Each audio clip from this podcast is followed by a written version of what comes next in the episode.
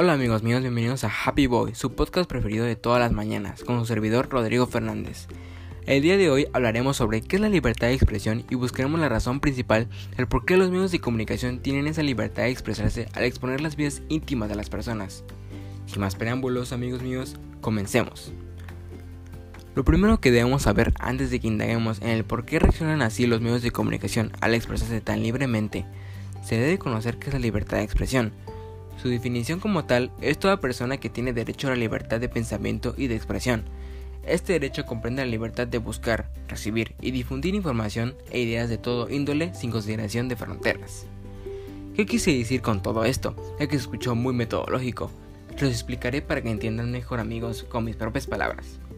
La libertad de expresión es la que permite que nos expresemos de manera de que no haya límites. La forma en cómo pensamos y hablamos debe ser escuchada sin ser callada. Cada persona tiene su forma de hablar y de pensar.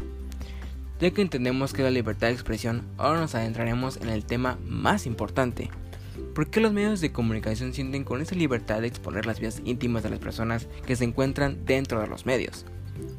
Todos sabemos que en los medios de comunicación las personas se centran en difundir la información que llame más la atención. En muchos programas dentro de los medios se centran más en hablar e informar sobre la vida de las celebridades o simplemente por el hecho de que son de las mismas, saben más sobre los temas de interés de las personas, lo que realmente va a llamar la atención, ya sea por chismes o controversias.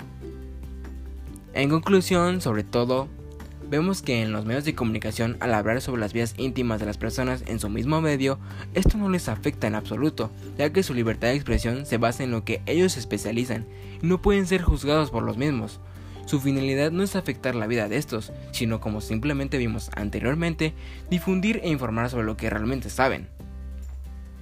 Bueno amigos míos, hasta aquí dejamos el podcast del día de hoy. Espero les haya disfrutado tanto como yo.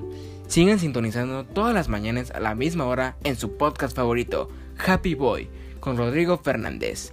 Gracias por escucharme.